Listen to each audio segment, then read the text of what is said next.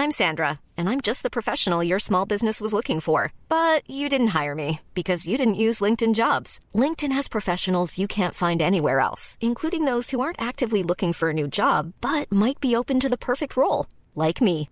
In a given month, over 70% of LinkedIn users don't visit other leading job sites. So if you're not looking on LinkedIn, you'll miss out on great candidates like Sandra. Start hiring professionals like a professional. Post your free job on linkedin.com slash spoken today. Esto es República H, la información más importante de lo que pasa en el interior de la República, con el punto de vista objetivo, claro y dinámico de Blanca Becerril.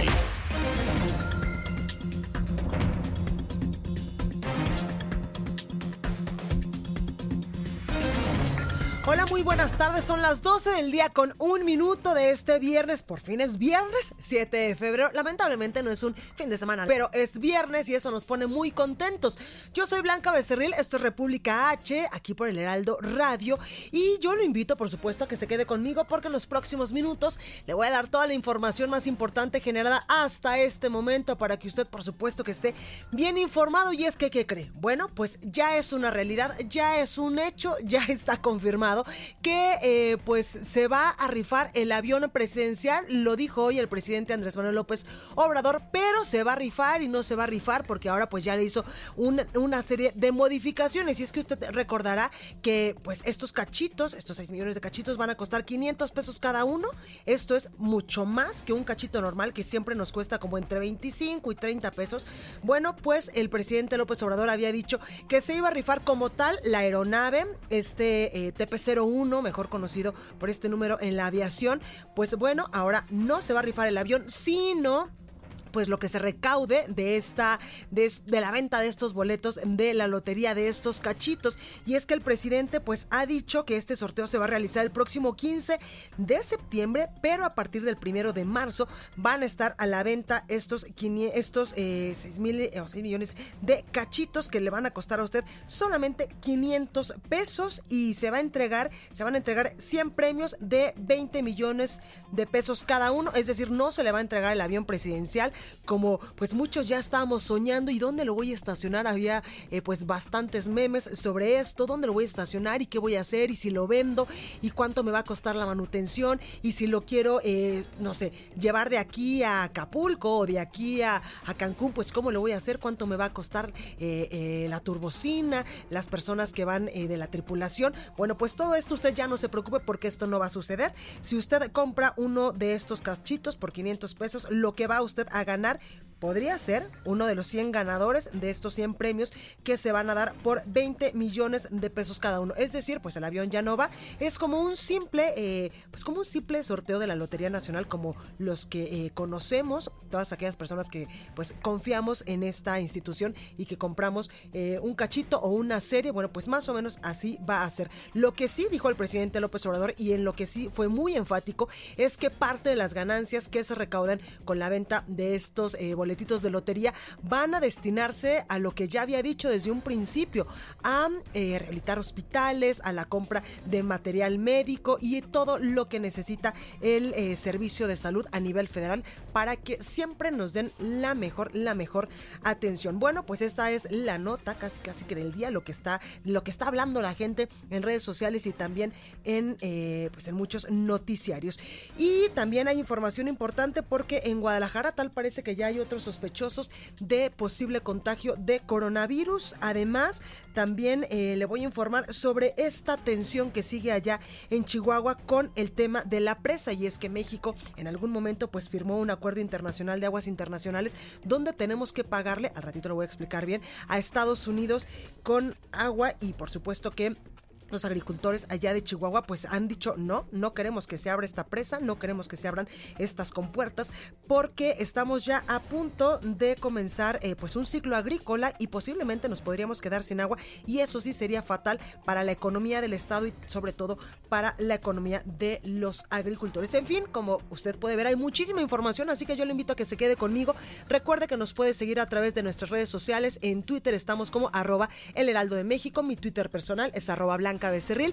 También estamos en Instagram, en Facebook, en YouTube y en www.elheraldodemexico.com.mx. Ahí hay una pestañita de color azul, del color de esta casa editorial. Nos puede ver totalmente en vivo a través de streaming, que ya le estoy mandando ahí un saludo, y también escuchar. Además, aquí en la Ciudad de México nos escuchamos por el 98.5 de FM, en Guadalajara, Jalisco, en La Perla, Tapatía, por el 100.3 de FM, en San Luis Potosí 93.1, en Tampico, Tamaulipas 92.5, en Reynosa 103.3, en Villahermosa, Tabasco, a quienes mandamos un fuerte abrazo y ojalá que este fin de semana pues se coman un peje lagarto o un agüita de matalí deliciosa. Bueno, pues allá nos escuchamos por el 106.3 de FM, en Acapulco, Guerrero 92.1, en el Valle de México 540 de AM y en Tijuana, Baja California y en muchos eh, pues eh, lugares colindantes entre México y Estados Unidos por el 1700 de AM. Sin más, vamos a un resumen de noticias. Esto es República H, yo soy Blanca Becerril y comenzamos. En resumen.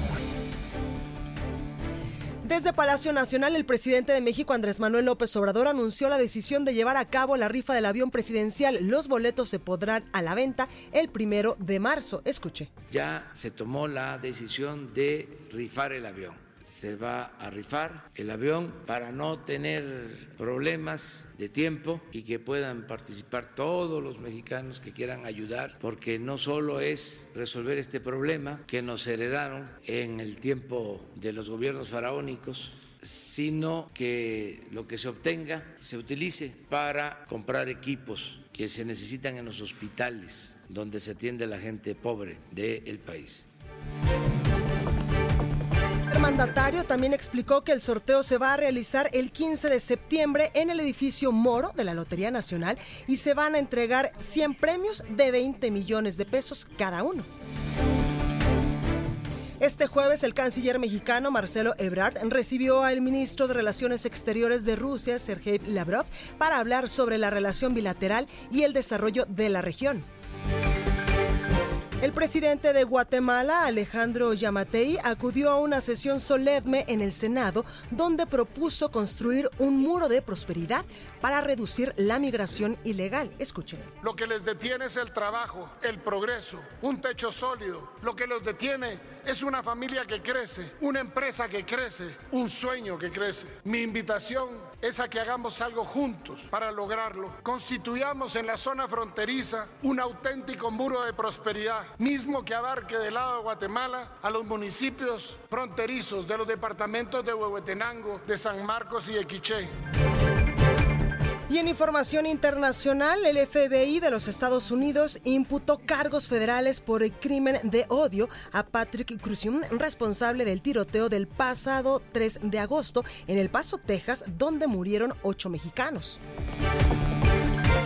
Este jueves en una cárcel de Texas fue ejecutado el mexicano Abel Revil Ochoa, condenado a pena de muerte en 2003 por asesinar a cinco miembros de su familia. El gobierno de China informó que se elevó a 636 la cifra de muertos a causa del nuevo virus coronavirus y ya suman 31 mil contagios. Y el director de la Organización Mundial de la Salud afirmó que el mundo enfrenta una escasez crónica de equipos de protección personal necesarios para combatir el brote de coronavirus.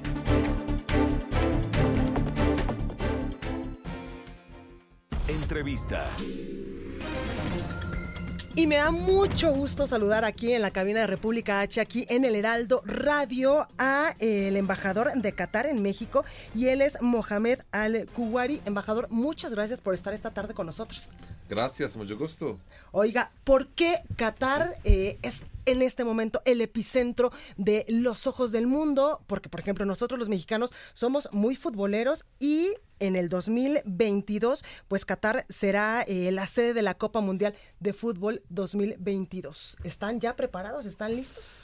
Uh, sí, todo el mundo ahorita ver uh, nuestro uh, país. Uh -huh. Y casi de hace ocho años trabajando con la constru construcción del estadio -huh. y la infraestructura. Um, el año pasado um, cuatro estadios mundiales están listas. Eh, este año, la otra cuatro.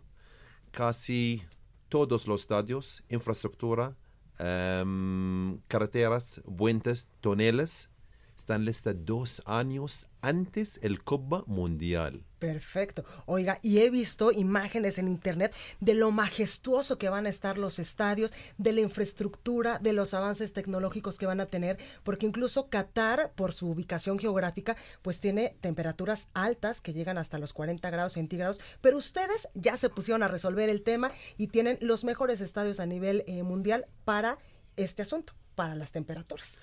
Sí, exactamente. En el verano es poco calor. Poco calor, 40. No, bueno, eso para un mexicano es muchísimo calor.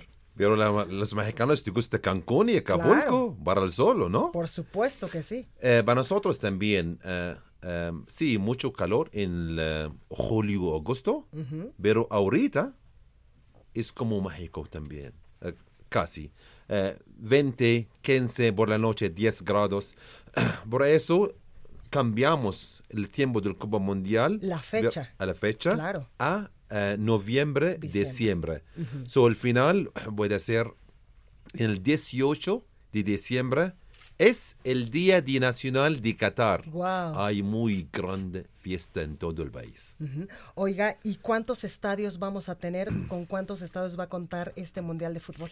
Con ocho estadios mundiales. ¿Están cerca, lejos? ¿Cómo va a ser la dinámica, la logística para que todos los aficionados pues podamos movernos de manera fácil entre un estadio y otro? Eh, esta, la única Copa Mundial, la gente puede ver dos partidos en un día. ¿Cómo se hace eso? ¿Cómo? Porque tenemos un eh, metro muy avanzado, más rápido del mundo, sin conductor. Wow. Puede acercar los estadios, la más lejos, estadios, entre 45 minutos. Ok. Oiga, ¿y la inversión que tuvo que hacer Qatar para Eh, ser sede mundial? Es mucho dinero. Es mucho. ¿Qué tanto es mucho dinero? es casi ahorita cada semana 500 millones de dólares, dólares cada Wow. semana. Oiga, pero también lo va a poner en el ojo del mundo. Y la Sí. atracción de inversiones en un futuro, también en el tema turístico, va a ser exponencial. Sí, es no solamente para el Copa Mundial, porque hay infraestructura para el país.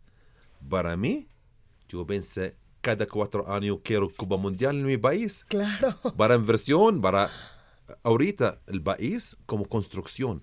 Claro. En todo, todo el lado. Puentes, carreteras, toneles, el metro más avanzado del mundo. Cada estación del metro tiene como eh, Express Centro Comercial. Tiene restaurante cinco estrellas, tiene wifi gratis, cafés. Es muy bonita. Está el metro. Claro, que uno de los estadios también va a tener eh, los los eh, pues los palcos más lujosos, porque incluso vi unas imágenes donde había una cama y enfrente pues ya estaban las butacas, había hoteles, hasta cine, restaurantes, en fin, muchísimas cosas para que uno viva literalmente la experiencia integral de la Copa del Mundo. Sí, los estadios están muy, muy avanzados. Eh, tiene em, aire acondicionado con tecnología verde, sin contaminación. Eh, y también tiene los, em, ¿cómo se dice? Los suites, Ajá. eh, como hoteles. Ok. O Puedes comprar este tiempo para todo el cambio mundial. Puedes tú vivir en el estadio. Sí, claro, con todo lo que tiene. Y todos los estadios tienen, em, ¿cómo se dice? Ambiente árabe. Comida árabe, música árabe. Y también los diseños de los estadios. Claro. Por ejemplo, un estadio tiene el diseño como... De una eh, carpa La carpa árabe. beduina. Beduina. Ah, tú, ah, ¿tú conoces que beduina? Es que yo estudié para entrevistarlo. Ah, ok. Tú haces eh, la tarea La muy tarea. bien, ¿ah? Sí, y también esta carpa está en, eh, en Guinness, porque es la más grande carpa del mundo. Wow. Y hay otros estadios que tienen diseño como la sombrero árabe, este. Ajá. Eh, y dos los estadios em, tienen eh, dise- diseñadores mexicanos. Oiga, y uno también fue diseñado por una mujer que lamentablemente ya falleció. Sí. Oiga, ¿quiénes fueron los diseñadores mexicanos? ¿Cómo? ¿quiénes fueron los diseñadores mexicanos de estos estadios? Ah, ok. Dos estadios, eh, dos diseñadores eh, se llaman Don Arquitecturas. Ok. Pero no lo sé, no sabe la, el número, pero están Don Arquitectura. Oiga, embajador, ¿es muy costoso ir a Qatar? ¿Es muy costoso ir, por ejemplo, al Mundial para un mexicano? Sí, mucho, no voy a decir. Ah, no. No nos desaliente, embajador.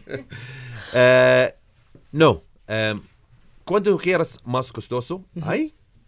es pero- como todo, dependiendo del lugar Sí. y lo que vayas a Hay hoteles como Ritz Carlton, Four Seasons, muy caro.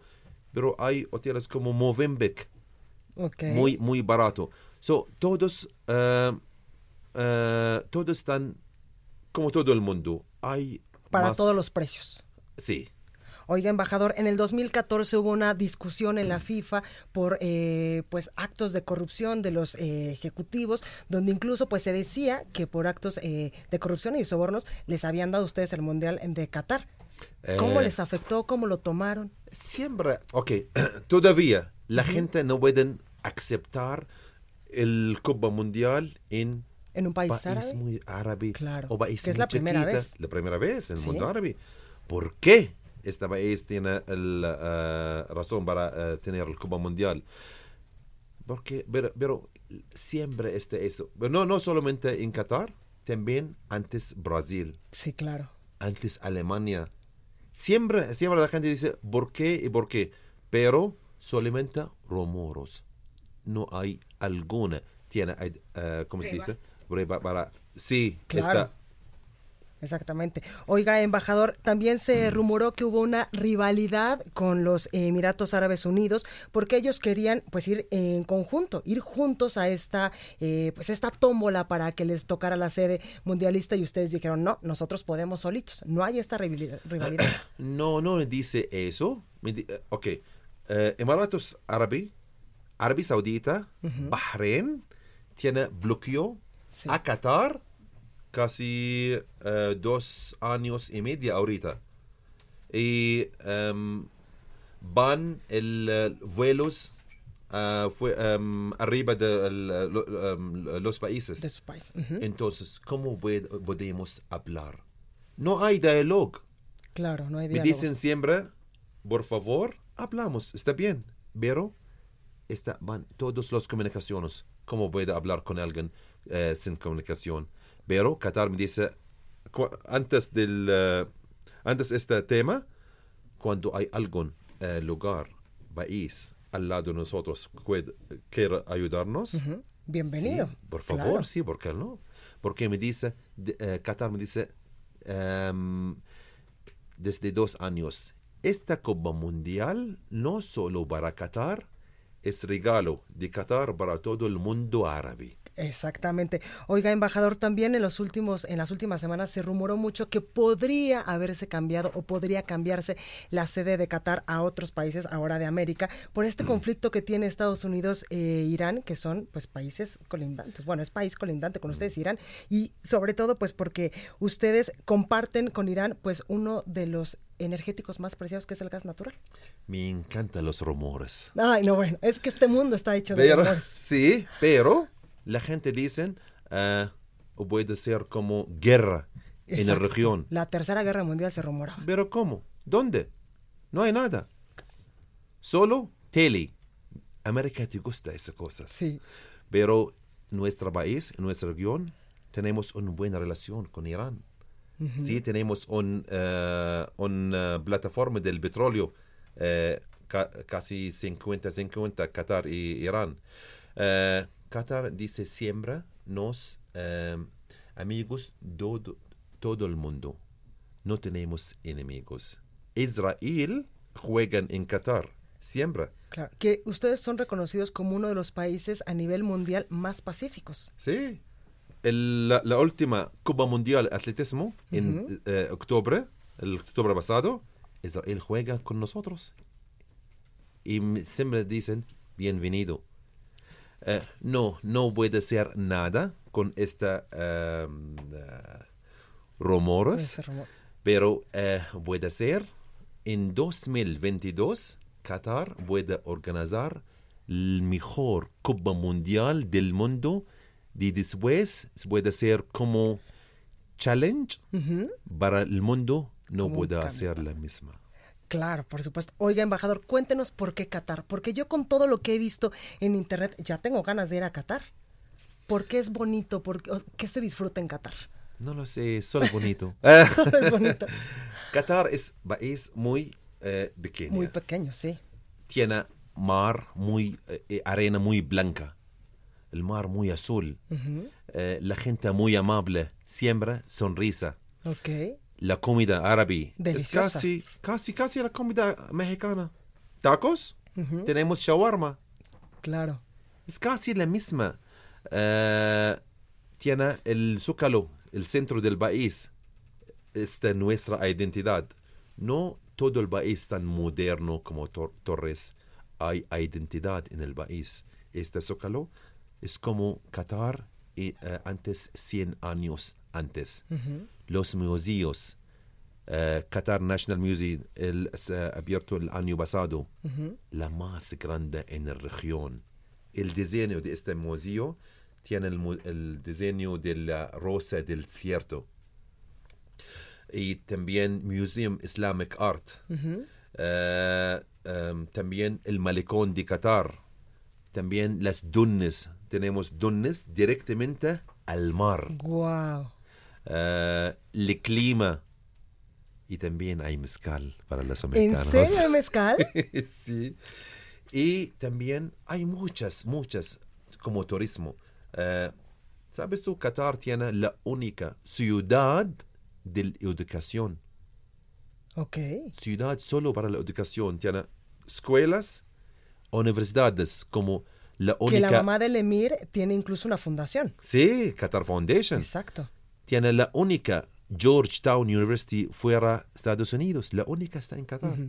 Carnegie Mellon, Weill Cornell, Virginia Commonwealth University, Texas AM, HSE Paris, y más, y más, y más.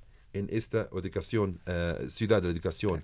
Eh, el país muy bonita. No, pues ya me imagino con todo lo que nos acaba de decir, embajador. Oiga, embajador, eh, Qatar, a Qatar le interesa mucho y está invirtiendo mucho, sí en la infraestructura para traer turismo internacional, sí en la educación, sí en el deporte, pero ¿qué otras cosas tiene Qatar o qué otras cosas tiene proyectado Qatar, por ejemplo, para ser uno de los países más importantes, aún más, en el mundo?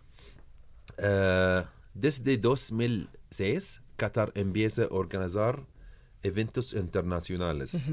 Empieza con Juegos Asiáticos en Qatar, la primera vez en la región. Sí. Y después dicen, wow, nos podemos hacerlo. ¿Por qué no? Para ustedes no hay imposibles. No hay No, ya lo imposible. vimos con los estadios. Sí, porque ahorita... Si la temperatura es un problema, lo solucionamos. Sí, ¿con qué? Con energía verde. Claro. Y eh, también, yo estaba cuatro años secretario general para eh, el Atletismo Federación de Qatar. So, estaba, estoy muy cerca del deportes. ¿Es real que han eh, ustedes contactado a otros deportistas en otras partes del mundo y les han dicho, vengan, jueguen por Qatar y nosotros les damos una especie de beca? Eh, como jugadores, Ajá, como jugadores. cuando esta regla del FIFA o regla del más internacional federación, son cinco años, tú no juegas a tu país, tú permites jugar a otros países. En el país que tú quieras. Sí. Ok. Por eso eh, hay gente que juegan en Qatar, pero no están catarí.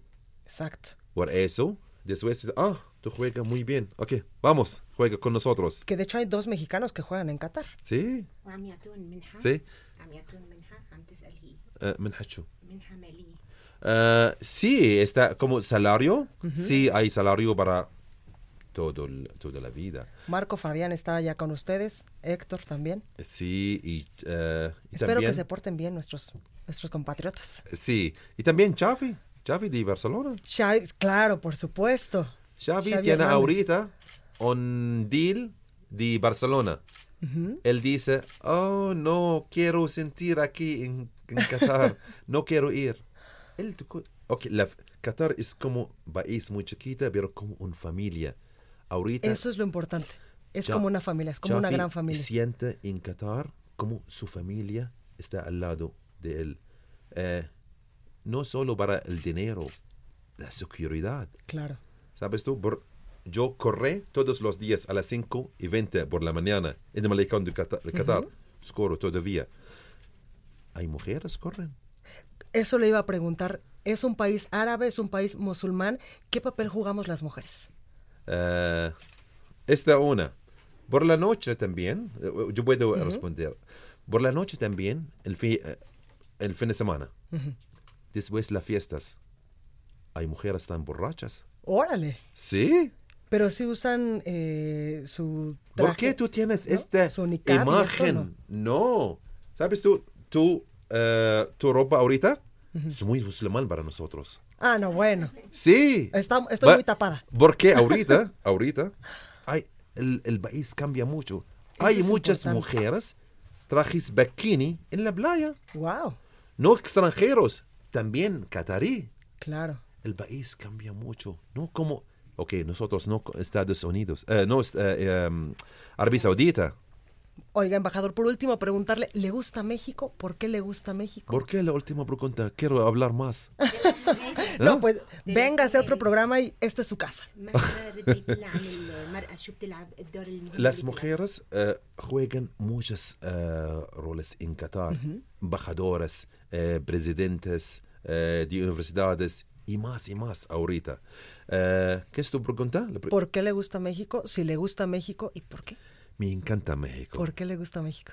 La gente muy amable, el clima, la comida muy rica. Ah, claro. Pero antes, a mí no me encantan las comidas mexicanas. ¿Por? Porque en Qatar eh, hay restaurantes que se llama Taco Bell. Ah, claro. Es muy terrible. Sí. Pero aquí me encanta. Embajador, muchas gracias por estar esta tarde con nosotros. Tenemos, eh, y usted ha estado escuchando durante estos minutos, al embajador de Qatar en México, Mohamed Al-Kuwari. Muchas gracias, en verdad, se lo agradezco de todo el corazón por estar esta tarde con nosotros aquí en el Heraldo Radio. Gracias y quiero invitar a todos los mexicanos a Qatar para disfrutar el Copa Mundial y disfrutar también el país. Pues ahí lo tenemos. Muchas gracias, embajador. Gracias. Bueno, yo soy Blanca Becerril, esto es República H. Vamos a un breve corte. Yo regreso con más. No se vaya. Continúa escuchando a Blanca Becerril con la información más importante de la República en República H. Regresamos. Heraldo Radio. La HCL se comparte, se ve y ahora también se escucha. Estamos de regreso con la información más importante de la República en República H con Blanca Becerril, transmitiendo en Heraldo Radio. En resumen. Un juez federal determinó no vincular a proceso y dejar en libertad a Karina N., esposa del líder del cártel Santa Rosa de Lima, José Antonio Yepes, alias El Marro. La Suprema Corte de Justicia de la Nación rechazó un recurso de reclamación del gobernador de Baja California, Jaime Bonilla, en contra de la controversia constitucional promovida por el Poder Legislativo del Estado sobre la validez de la ampliación de su mandato el gobernador de Puebla, Miguel Barbosa, envió al Congreso local una iniciativa de ley para eliminar el fuero de los servidores públicos de la entidad. La alcaldesa de Tultitlán, Estado de México, Elena García Martínez, denunció que por lo menos tres tiraderos del municipio funcionan de manera ilegal y son utilizados por los llamados carretoneros. De acuerdo con cifras del Secretariado Ejecutivo del Sistema Nacional de Seguridad Nacional, el estado de Guerrero sigue ubicado en los primeros cinco lugares en el número de homicidios por cada 100.000 habitantes. La nota del día. Bueno, pues muchas gracias por continuar con nosotros. Esto es República H. Yo soy Blanca Becerril y vamos a la nota del día. Y es que mucho eh, pues se ha dicho en las últimas horas, en los últimos días, sobre este conflicto que hay allá en Chihuahua, porque pues los pobladores, los agricultores han pedido al gobierno federal y al gobierno eh, estatal, al gobierno eh, del panista eh, Corral, de que no abra estas presas de, de, bueno, estas compuertas de la presa para pagar una deuda que tenemos con Estados Unidos en materia hídrica. Y precisamente tras realizar una sesión extraordinaria en la presa La Boquilla, esta que pues los agricultores han pedido no abrir, el Congreso de Chihuahua exhortó al presidente de México, Andrés Manuel López Obrador, a visitar el estado para dialogar sobre la extracción de agua para pagar esta deuda a Estados Unidos.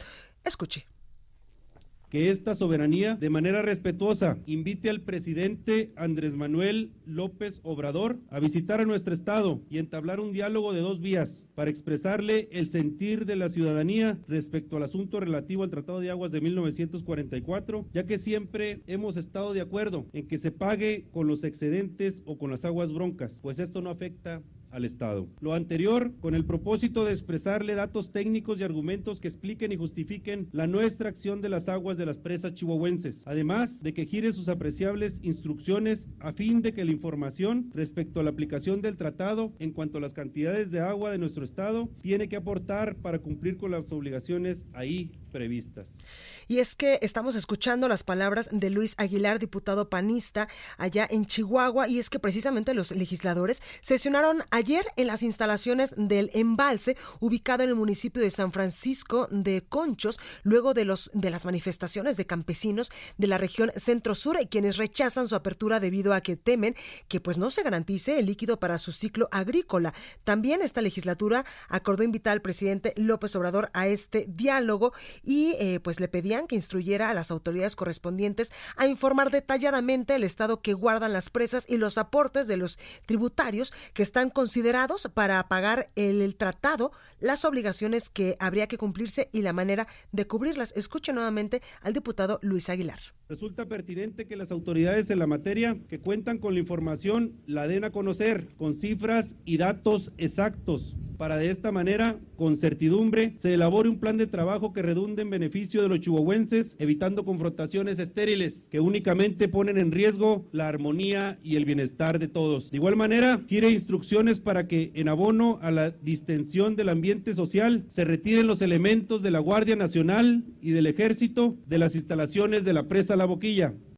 Y es que precisamente en respuesta a estas manifestaciones, en un primer momento de los agricultores y ahora de los legisladores, el gobernador Javier Corral indicó que el equipo de Chihuahua y la Comisión Nacional del Agua mantuvieron ya comunicación y se ratificaron los principales acuerdos previamente alcanzados para que no se abran las presas, estas compuertas de estas presas, para pagar la cuota de agua a Estados Unidos antes del ciclo agrícola. Escuche. Se han ratificado los dos principales acuerdos que por ahora ahora tenemos. El primero y muy importante tiene que ver con la decisión de no abrir las presas antes del ciclo agrícola y la cita que tenemos ya para el próximo 12 de febrero en la ciudad de Chihuahua, en donde vamos a reanudar el trabajo de análisis y evaluación de la mesa técnica para encontrar entre todos las alternativas para el pago de la asignación de agua a los Estados Unidos.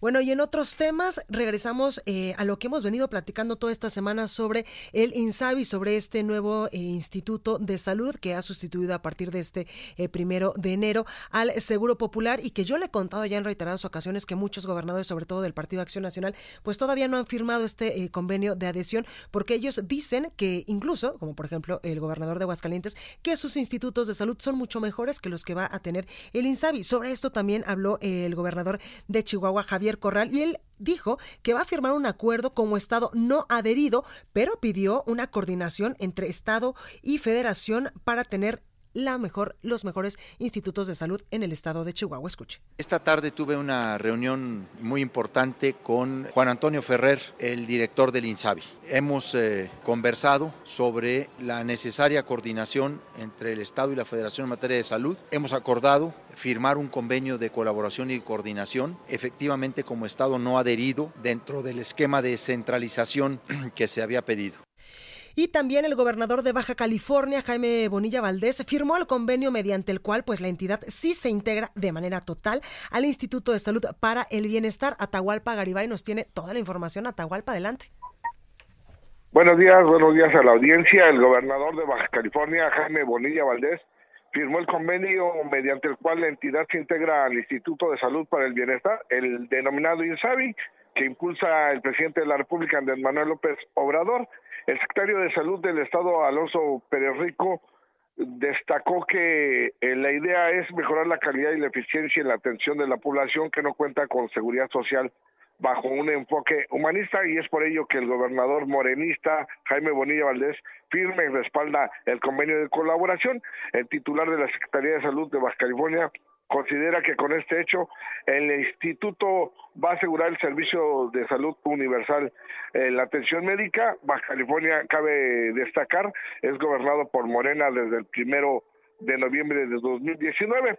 El secretario de Salud de Baja California dijo que al registrar el Estado eh, ante dicho instituto, ante el INSABI, habrá mejoras sustanciales en el sector salud, sobre todo el crecimiento en el recurso de eh, personal y casi de manera inmediata se contratará por lo menos a 100 enfermeras y serán gratuitas las atenciones de primer y segundo nivel ah, en lo que era antes el seguro popular. Cabe recordar que aquí en Baja California los promotores de los promotores de salud del, del anterior seguro popular no fueron despedidos, se encuentran en un stand-by, en un impasse, en espera de si van a ser recontratados. A diferencia de otros estados, ellos no han protestado públicamente, o al menos en frente a las cámaras, ellos han mantenido silencio en espera de que le digan cuál va a ser su condición laboral en este nuevo Instituto Nacional de Salud y Bienestar Blanca. Pues ahí lo tenemos, Atahualpa. Muchísimas gracias en verdad por esta comunicación. Bonito viernes. Gracias. Y este tema del Insabi, pues también ha dado mucho de, aclar, de qué hablar, perdóname, sobre todo en las últimas horas, porque el gobernador Martín Orozco de Aguascalientes, pues tuvo un pequeño desliz y se manifestó en contra de la atención a pacientes foráneos dentro del sistema de salud estatal, porque él ha dicho que el, el, pues el sistema de salud allá en Aguascalientes es mucho mejor y dijo ahí incluso una mala palabra. Después se disculpó, pero pues tuvo ahí un pequeño desliz. José Ríos nos tiene todos los detalles. José, adelante. ¿Qué tal, Blanca? Buenas tardes. Como bien dices, pues bueno, el gobernador Martín Orozco, entrevistado la mañana de ayer en la sede de gobierno de Aguascalientes, eh, pues rechazó de una forma muy particular el ingreso de los ciudadanos de otros estados al sistema de salud estatal. Vamos a escucharlo si quieres, por favor. El servicio de salud del Estado son dos rubros muy importantes. Uno es atención de casi el 25% de foráneos. O sea, sí, o sea, eh, estados que no son de Aguascalientes a la chingada. O sea, de entrada, si te quedas, o sea, yo no puedo atender, yo no puedo atender a estados y, a, y porque se me lleva un costo aproximadamente de cerca del 25%. Bueno, Blanca, pues como verás, este, pues el comentario del gobernador se volvió tendencia en redes sociales durante la tarde de ayer, mismo que causó opiniones divididas entre los usuarios. Y por la noche, pues el gobernador Orozco emitió un video donde se, digamos, retractó al decir que no usó la palabra adecuada para respaldar al sistema de salud de la federación y este aseguró a sus habitantes que ellos serán, serán seguirán siendo la prioridad, perdón, y, y, los otros ciudadanos de otros estados podrán seguir siendo atendidos en los hospitales de los del estado, pero solamente si tienen una emergencia de verdad. Ese es el informe hasta el momento, Blanca. Pues ahí lo tenemos, José Ríos. Gracias por esta comunicación. Seguimos pendientes. Pues ahí está el desliz que tuvo el gobernador de Aguascalientes. Dijo una palabra que no debía. En fin, vamos a más información. Estados. Y ya está con nosotros, ya está aquí, Antonio Bautista, coeditor de Estados en el Heraldo de México. Toño, ¿cómo estás? Blanca, ¿qué tal? Bien, bien, bien, buenas ¿Qué tardes. ¿Qué tal el gobernador que se le fue una mala palabra? Sí, los escuchas sí, óiganme. O sea, este, fíjate que la, la, el asunto del gobernador, lo que estaba planteando, eh, de que solo al, al, va a darle servicio a la gente de Aguascalientes, tiene mucho que ver con algo que también ya había dicho uh -huh. el gobernador de Guanajuato. Ya este, este planteamiento ya lo traía él, que solo iban a dar primero y segundo eh, nivel, digamos, gra gratuito y uh -huh. al tercer nivel iban a cobrar cuotas y que solo iban a atender a la gente que estuvo fuera de Guanajuato, los foráneos, ¿no? Pero pues ahora don Martín Orozco fue mucho más contundente, ¿no? Y dijo... a la eh, allá. Sí, sí, sí, mandó los a los no otros pacientes que no son de ahí con esa señora que se lleva a todo el mundo cuando está enojado, ¿no? Entonces, sí. este se mostró enojado, digo, mostró que estaba enojado. Y es que y también nos... hay que tener en cuenta, Antonio, que él ha defendido mucho la postura de los gobernadores del Partido Acción Nacional frente al presidente Andrés Manuel y frente al secretario de Salud, donde pues ellos incluso dijeron, eh, pues en estos días, que ya habían casi casi que planchado un acuerdo con el secretario de salud y el presidente les dijo, no, espérenme, ¿están o no están? Aquí no hay medias tintas. Así es, él, él recordemos que Martín Orozco es pues el presidente ahorita de la, De la Asociación, Asociación de Gobernadores Gobernadores. de Acción Nacional y pues son de los estados que sí efectivamente todavía no, no se unen a, a este programa del gobierno federal y ya manifestaron que no lo van a hacer, ¿no? Porque pues dicen que sería un retroceso, consideran que sería un retroceso Sí. debido a que pues ellos destinan una gran cantidad de recursos Claro. para eh, salud. Eh, lo, que- lo- lo- lo que nos dicen es que sería para ellos entregar el sistema de salud o su sistema de salud estatal sería un retroceso y por eso pues hay que tomarle el pulso al INSABI. ¿Cómo va el INSABI hasta ahorita? Bueno, pues tenemos 23 estados ya adheridos al INSABI, 15 de estos tienen ya convenio con el IMSS Bienestar. Recordemos que IMSS Bienestar es este programa que brinda atención a zonas rurales y urbanas también, primero y segundo grado, también ginecobstetricia está incluido en esto. Y bueno, pues cinco son los estados que no tienen ni convenio ni están con el IMSS Bienestar. ¿Quiénes son? Pues es Aguascalientes, Baja California Sur, Guanajuato, Jalisco y Nuevo León. Ellos todavía no tienen hasta el 4 de febrero, no tenían un convenio firmado. Nuevo León ya había dicho que tal vez Tal sí vez le iba a entrar, pero no estaba, no está nada escrito todavía ahí. Tres de estos pues no tienen convenio con, con este eh, con- bueno, sí tienen convenio con el IMSS, pero no, no están eh, entrándole a, a- a esta, a esta parte. Son los estados de Chihuahua, Coahuila, Michoacán y Tamaulipas. Todavía están ahí como que queriendo Como entrar que de sí, lleno que al, al, INSABI.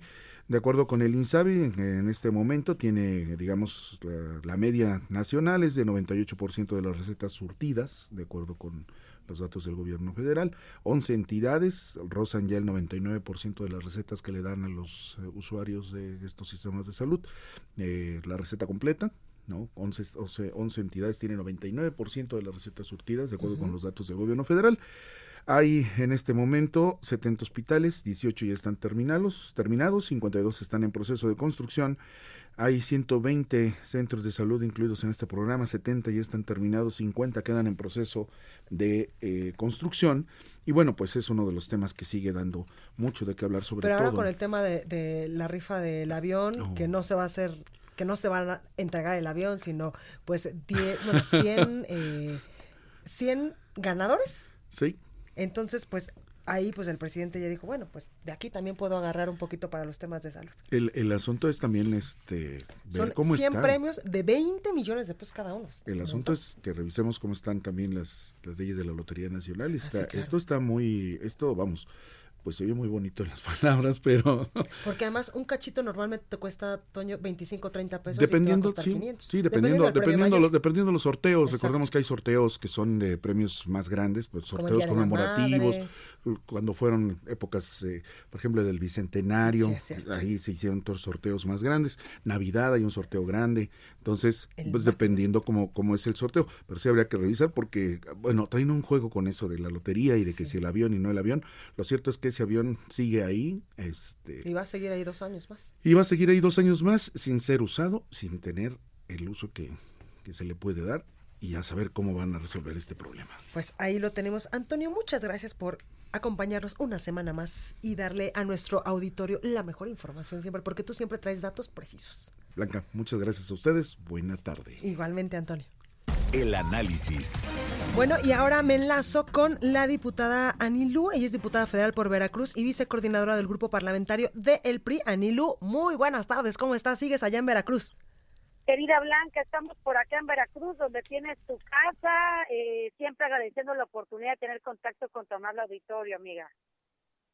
Un tema que dio mucho de qué hablar esta semana fue cuando el fiscal general de la República, Alejandro Hertzman, eh, Hertzmanero, pues propuso eliminar el tipo penal de feminicidio para evitar pues los requisitos que impiden su eh, pronta judicialización. Decía él, esto es bueno, esto es malo, tú como legisladora, ¿cómo lo estás viendo? Así es, Blanca, una desafortunada declaración del fiscal Gertz Manero, quien en la plenaria de la mayoría, o sea, de Morena, dijo que él propondría desaparecer el delito de feminicidio, ¿no? Después, como que trató de explicar que lo que decía eh, era muy difícil de comprobar los elementos para tipificarlo y demás, que ese era el por qué él eh, mencionaba eso. Tú sabes bien que yo he estado inmersa en la lucha por un marco jurídico más justo y Sí. que castigue realmente a los hombres que se atreven a matar a sangre fría a su esposa, novia, madre e hija. Y pues en una frase, pues el fiscal Gertz Manero quiere borrar 30 años de lucha de cientos de miles de madres, de familiares de víctimas, de académicas, de activistas, de defensoras de derechos humanos y de plano, pues no hacerle caso a los estándares y recomendaciones jurídicas internacionales, Blanca. Quiero decirte que en el 2019 más de mil mujeres murieron por feminicidio. Mi estado, Veracruz, eh, tenemos el deshonroso primer lugar a nivel nacional y tan solo en mi estado se cometieron cinco veces más feminicidios en promedio por entidad, ¿sí? Pareciera que ese gobierno le apuesta al retroceso en todo y ante este escenario, pues, ¿qué hacemos? ¿Qué puede hacer uno? Porque es bueno criticar, señalar, pero ¿qué hacemos también desde la legislatura? ¿Qué hacemos como diputada? Quiero decirte que nos hemos enfocado en complementar desde San Lázaro iniciativas que atiendan de fondo esta problemática. Por ejemplo, ¿qué pasa con las más de 3.000 niñas y niños que quedaron en orfandad por un feminicidio? La próxima semana estaré platicándote en este espacio que amablemente me permites viernes a viernes de una iniciativa donde tenemos que reconstruir de verdad el tejido social y apoyar también a las niñas, a los niños, a los jóvenes que hoy siguen llorando a su madre y que también muchos de ellos no tienen las herramientas necesarias para continuar con sus estudios y también para ser ciudadanos de bien. Entonces, mientras las que estamos en la verdadera lucha por erradicar el feminicidio con acciones, el fiscal pues cree borrando lo del Código Penal, cree que de esta manera está borrando una problemática que sin duda nos duele profundamente. Totalmente, Anilu. Y es que muchas nos hemos manifestado incluso en las calles, en las redes sociales, tú desde tu trinchera allá en la Cámara de Diputados, para que no nos maten, para que no nos agredan y para defendernos entre todas para defendernos entre todas y esto no es un tema de colores, de partidos, es un tema de causa común, es un tema de corazón y es un tema donde cada quien tenemos que asumir nuestra responsabilidad y hacer la parte que nos toca. Y en el legislativo lo estamos haciendo, Blanca. Yo te platiqué de que a finales del periodo pasado, del periodo ordinario, se aprobó por unanimidad una iniciativa que yo presenté para que se le asigne presupuesto a las alertas de violencia de género y con ello dejen de ser eh, llamados a sino que política pública que no vaya acompañada de presupuesto es pura pues demagogia. funciona. Exactamente. Y hoy se va a poder aplicar este recurso de forma correcta y estaremos fiscalizándolo también. Totalmente, Anilu. ¿Y cómo hacer que estas alertas de género pues funcionen? Porque una cosa es, como tú bien lo dices, pues darle recursos y otra cosa es que las apliquen que las apliquen correctamente y por ello tenemos que estar vigilantes no solamente en la, en la aplicación del recurso, que sin duda es importante, sino en los resultados y en las políticas públicas que se apliquen y en las eh, directrices que apliquen los tres órdenes de gobierno que hayan sido señalados o asignadas las alertas de género, por el caso de Veracruz, que tenemos dos alertas de violencia de género, las acciones que tome ya sea el Estado o el municipio, hay que vigilarlas y con ello se tiene que ver reflejado evidentemente 100 cifras, pero más importante en la seguridad de las niñas, de las jóvenes y de las mujeres. Totalmente, pues ahí lo tenemos, Anilu Ingram, diputada federal por Veracruz y vicecoordinadora del grupo parlamentario del PRI acá en la Cámara de Diputados Federal. Gracias por esta comunicación y te vemos aquí la próxima semana. Claro que sí, querida Blanca. Gracias a ti y excelente fin de semana. Igualmente, muchas gracias. Bueno, y en más temas de seguridad, el municipio de Benito Juárez, allá en Quintana Roo, recibirá fondos federales para el fortalecimiento de la seguridad, mejor conocidos como el Fortasec. Así lo informó Mara Lezama. La presidenta municipal eh, firmó ya el convenio respectivo en las instalaciones del Secretariado Ejecutivo del Sistema Nacional de Seguridad Pública aquí en la Ciudad de México. Este recurso, expresó Mara Lezama, permitirá invertir en la capacitación y evaluación de los policías, además de mejorar sus condiciones laborales, equipamiento, capacitación importante, por supuesto, infraestructura y las tareas de prevención del delito, que son en las que más se concentra la labor municipal.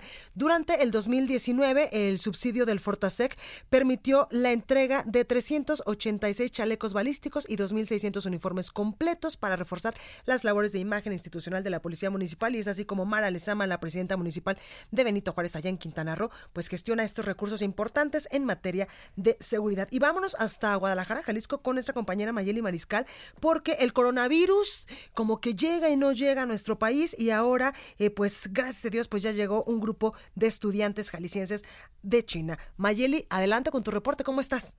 Hola, ¿qué tal Blanca? Muy buenas tardes, buenas tardes a todo el auditorio. Así es, el día de ayer al Aeropuerto Internacional Miguel Hidalgo de Guadalajara arribó un grupo de seis estudiantes más, becarios ellos, eh, que se encontraban en distintos lugares de China. Comentarte que ninguno se encontraba en Wuhan, el lugar donde precisamente se originó esta crisis de coronavirus y ellos regresan luego de que el gobierno del estado les ofreciera precisamente pagar este boleto de regreso. Hasta estos momentos son 31 los jóvenes, 31 de 39 que se encuentran becados, pero 31 ya están de regreso aquí en Jalisco.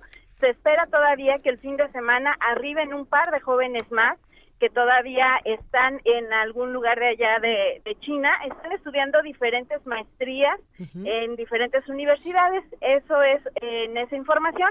Y también comentarte eh, que, bueno, eh, respecto a esta polémica que generó la propuesta del presidente Andrés Manuel López Obrador respecto a retirar los fines de semana largos, el propio gobernador de Jalisco, Enrique Alfaro Ramírez, eh, dijo que esto sería un error porque afectaría directamente a la industria del turismo. Sobre todo, también lo comentó el titular de la Secretaría de Turismo en el Estado, Germán Rallis, quien dijo que estos fines de semana largos son aprovechados en su mayoría por eh, pues los jaliscienses quienes visitan algunos de los pueblos mágicos y también pues turismo nacional quien viene a Jalisco y sobre todo a todo el país que podría llegar a afectar. Y en otra información también de acá de Jalisco, comentarte que a partir de las diez y media de la mañana ya quedó reabierto este paseo del Parque Nacional Nevado de Colima para que los visitantes pues puedan ir. En estos momentos sí se encuentra con nieve, hay de 5 a 10 centímetros en algunas zonas. Y eh, solo recordar que solo se permite el ingreso a vehículos que tengan eh, tracción 4x4 eh, para que pues no vayan a tener ahí algún inconveniente, obviamente vestir con colores vivos y sobre todo ir abrigados este y no recorrer los caminos solos. Esas son las recomendaciones que da la Unidad de Protección pues Civil. Esa es información, Gracias, Mayeli. Hasta luego. Hasta luego. Bueno, yo soy Blanca Becerril, esto fue República H. Muchas gracias por habernos acompañado toda esta semana, por habernos acompañado en este programa. Yo les deseo que tenga un excelente fin de semana. Lo veo, bueno, más bien, usted me escucha y yo veo aquí a todo mi equipo para darles la mejor información el próximo lunes en punto de las 12. Que tenga en verdad un muy buen viernes. Cuídese mucho y sea feliz. Esto fue República H, la información más importante de lo que pasa en el interior de la República, con el punto de vista objetivo, claro y dinámico de Blanca Becerril. Continúa escuchando Heraldo Radio, donde la H suena y ahora también se escucha. Una estación de Heraldo Media Group. Heraldo Radio, la H que sí suena y ahora también se escucha. ACAST powers the world's best podcasts. Here's a show that we recommend. The Real Housewives is a guilty pleasure for most, but if you're looking to not feel guilty about that pleasure, tune in to Everything Iconic with me, Danny Pellegrino, where I break down all the messy moments and behind the scenes antics of Bravo's popular franchise. And on Everything Iconic, I also interview celebrity guests like Kelly Ripa, Kiki Palmer, Drew Barrymore, Cameron Diaz, and more about their guilty pleasures, their past work, and so much more. So if you're pop culture obsessed and find yourself watching way too much reality TV like me, tune in to Everything Iconic with Danny Pellegrino wherever you listen to podcasts. ACAST helps creators launch, grow, and monetize their podcasts everywhere. ACAST.com.